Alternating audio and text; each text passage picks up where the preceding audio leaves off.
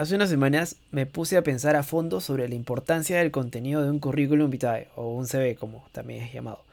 Investigando un poco sobre ello, me he dado cuenta que muchos de nosotros, incluyéndome, claro está, nos esforzamos por presentar una buena hoja de vida a nuestro futuro empleador, cuando creo que en realidad deberíamos apuntar más a demostrar lo que realmente valemos.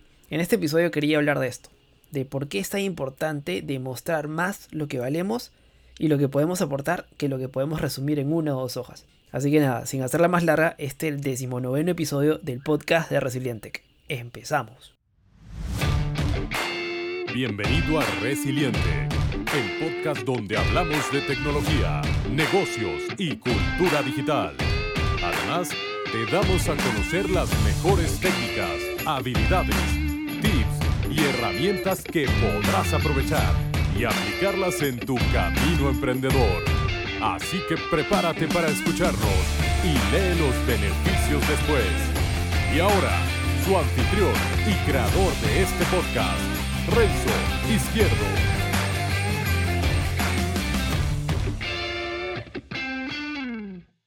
Hola y bienvenidos al decimonoveno episodio del podcast de Resiliente el podcast donde hablamos de estrategias, tácticas, consejos, recursos y tips que podrás utilizar y aplicar en tu camino como profesional, ya sea en tu trabajo, en tu propio proyecto o también, ¿por qué no?, en tu propio negocio. Como emprendedor o futuro emprendedor, con el único objetivo de generar el mayor contenido de valor que puedo traer a medida que, que yo también voy aprendiendo. Así que nada, es un win-win, créeme, y lo hago con mucho gusto.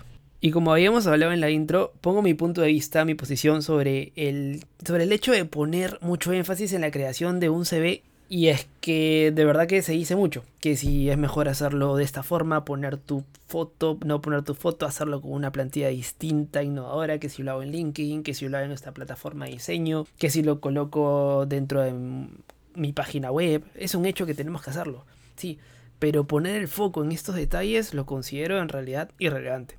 A mi parecer lo que verdaderamente importa a la hora de buscar un trabajo, ya sea porque no tenemos o queremos cambiar de empresa o ascender dentro de la misma, es mostrar lo que valemos. Demuestra que eres lo que pones en el CV. Por ejemplo, entre las habilidades a colocar, lo clásico es, colocar skills como proactivo. Pero no solo te quedes con eso, demuestra en pocas palabras eso adicional que hice y demuestra que lo eres. Por ejemplo, me considero proactivo y unas líneas abajo de que en mi empresa anterior me caractericé por realizar esto de aquí que no se había hecho antes y que resultó por demostrar tal cosa que hizo que los resultados cambiaran de tal forma. Eso dice infinitamente más que solamente poner soy proactivo o, me considero proactivo. Los títulos cada vez tienen menos relevancia. Ya no importa tanto que digas que has estudiado o dónde has estudiado, sino que digas lo que sabes hacer. Por ejemplo, si yo tengo mucha relación con el marketing, hoy en día la persona que revisa eh, mi hoja de vida, como, como se le llama, le interesa poco si he estudiado o no he estudiado marketing, sino que encuentre un hecho o una acción que haya demostrado eh, que haya aplicado lo que he hecho. Por ejemplo, eh, no sé, he hecho estos anuncios en Facebook, en Instagram, tengo este blog, eh, he trabajado para estas marcas, por ejemplo, o he trabajado con estas marcas y, he, podido realizar estas estrategias de inbound, de outbound, entre otras, ¿no? Esto, o, marketing de contenidos, entre otras. Esto vale mucho más que digas estudié marketing en no sé qué escuela de negocios o no sé qué universidad. Porque esto de aquí que te digo demuestra que sabes desenvolverte en el mundo real y que has aprendido bastante sobre ello. Ojo, no digo que tires al abandono tu perfil en LinkedIn, por ejemplo, o tu mismo CV. Lo considero una excelente plataforma. Todo lo contrario, es aquí donde puedes aprovechar, es aquí en esta plataforma en LinkedIn, que yo creo que es una plataforma, una red profesional muy buena, en donde Aquí puedes apalancarte y aprovechar estas tácticas que menciono para poder demostrar eso que tal vez no puedes colocar en un CV porque se llena de letras y es muy aburrido leerlo. Entonces, no enfocarte solo en ello, porque ya cuando te encuentres en una entrevista, eso ya es otra historia. Y es ahí donde estoy poniendo énfasis, ¿no? En demostrar de forma fidedigna todo esto que se menciona. Entonces, cuando vayas a buscar un trabajo, vayas a buscar un empleo, vayas por, por algo que crees que te gusta y que es de, que crees que puedes aportar sobre todo mucho valor, eh, sea por el medio que sea, incluso la misma entrevista de trabajo, trata o que no se te ocurra cuando se le hace la misma pregunta, ¿no? ¿Cuáles son tus fortalezas o cuáles son tus debilidades en simples palabras? ¿O cómo te describirías? ¿O qué características son las más fuertes en ti? Por ejemplo, en mi caso, en lugar de decirle soy una persona productiva, le digo, soy una persona obsesionada con la gestión de tareas y actividades. Y bueno, le enseño los worksheets que, que actualmente eh, manejo, ya sea para mi trabajo, para mi agenda o para el calendario, que lo, cómo lo manejo día a día. No digas que sabes liderar equipos. Di que has tenido un equipo de tantas personas, que iba a crecer a tantas, de ser el caso o no sé cuántas más. Y bueno, y alcanzamos estos objetivos y nos enfrentamos con estos obstáculos y supimos eh, salir adelante de esta forma. Suena mejor, ¿no? Sin mentir, por supuesto, porque ahí, bueno, te pueden pillar y ya sabes que las mentiras tienen patas cortas. Entonces, resumiendo esta última parte, ya sea por tu perfil en LinkedIn, tu CV o en una misma entrevista, ya sea personal o virtual, o en tu mismo trabajo, o en el medio que sea, siempre veo obsesionado en demostrar lo que vales. Ahora, en lo que a mí respecta, y he podido recabar información de casos de éxito sobre ello, vale mucho más que puedas escribir lo que tú sabes lo que demuestras, ¿no? No lo que se muestra en tu CV. Escribir una carta y le expliques por qué eres la persona idónea para ese trabajo, en vez de enviarle al currículum. Esto más ocurre, por ejemplo, cuando, cuando te lo preguntan, ya cuando estás postulando, te hacen unas primeras preguntas de por qué deberías, o, una que otra, no sé. La idea es poder buscar la forma en donde tú mismo puedas demostrar eso que no está en tu currículum y que te puede ayudar a hacer algo distinto, a conseguir ese puesto que tanto buscas. Y le expliques por qué eres la persona idónea para este trabajo que enviarle un currículum, ¿no? No solo porque le va a llamar la atención o le va a impactar a la persona que lo lea, ya sea un entrevistador o la persona que, con la que tu futuro jefe o con la superior o con quien vas a trabajar, sino porque es algo diferente y porque le demuestras que tienes la posibilidad de escribir en una hoja con 500 o 600 palabras lo que eres o lo que has realizado y cómo podrías ayudarle sobre todo. Con eso puedes contar mucho más y convencer más que con un currículum tenemos que demostrar lo que valemos, no decir lo que valemos, porque muchos pueden decir que valen mucho, pero no todo el mundo puede demostrar lo mucho que vale.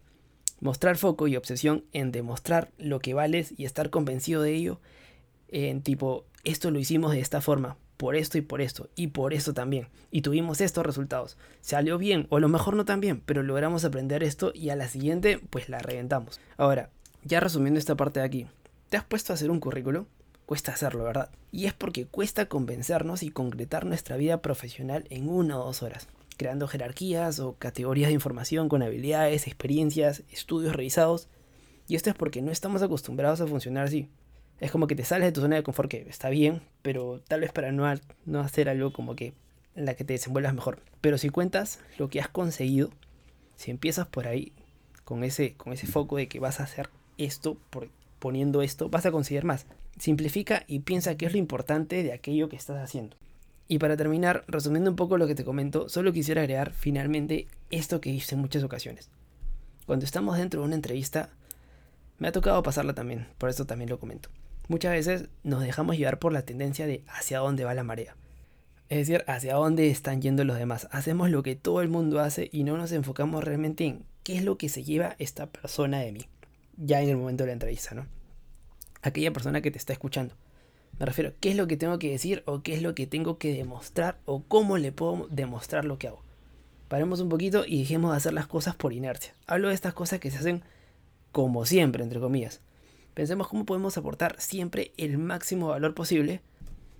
Estoy seguro que si lo piensas te vas a demorar más pensando en, en esa idea que podrías sumar a lo que realmente te lleve a tomar acción sobre esa idea. Es decir, te tomas unos 10 o 15 minutos pensando qué puedes hacer y eso que puedes hacer lo haces en dos minutos. Así que vale la pena poder hacer eso distinto que, que puedes estar buscando y, y que de todas maneras, al ser algo distinto, vas a tener resultados distintos.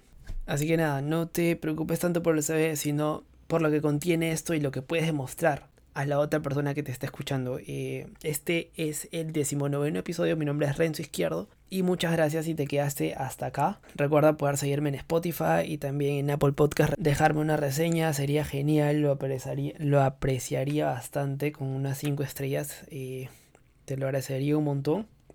Y además, antes de irme, quisiera eh, que pases por la web de residentec.com y te suscribas en residentec.com slash suscríbete Ahí me dejas tu nombre y tu mail para poder avisarte cada vez que subo un nuevo podcast, para que puedas estar atento y poder no perderte ningún episodio. Además, eh, comparto algún tipo de reflexión, noticias, algo que estoy aprendiendo del mundo de los negocios, del mundo del emprendimiento, del mundo del desarrollo profesional que, y de la productividad que, me gusta bastante y quisiera que, que también puedas llevarte algo.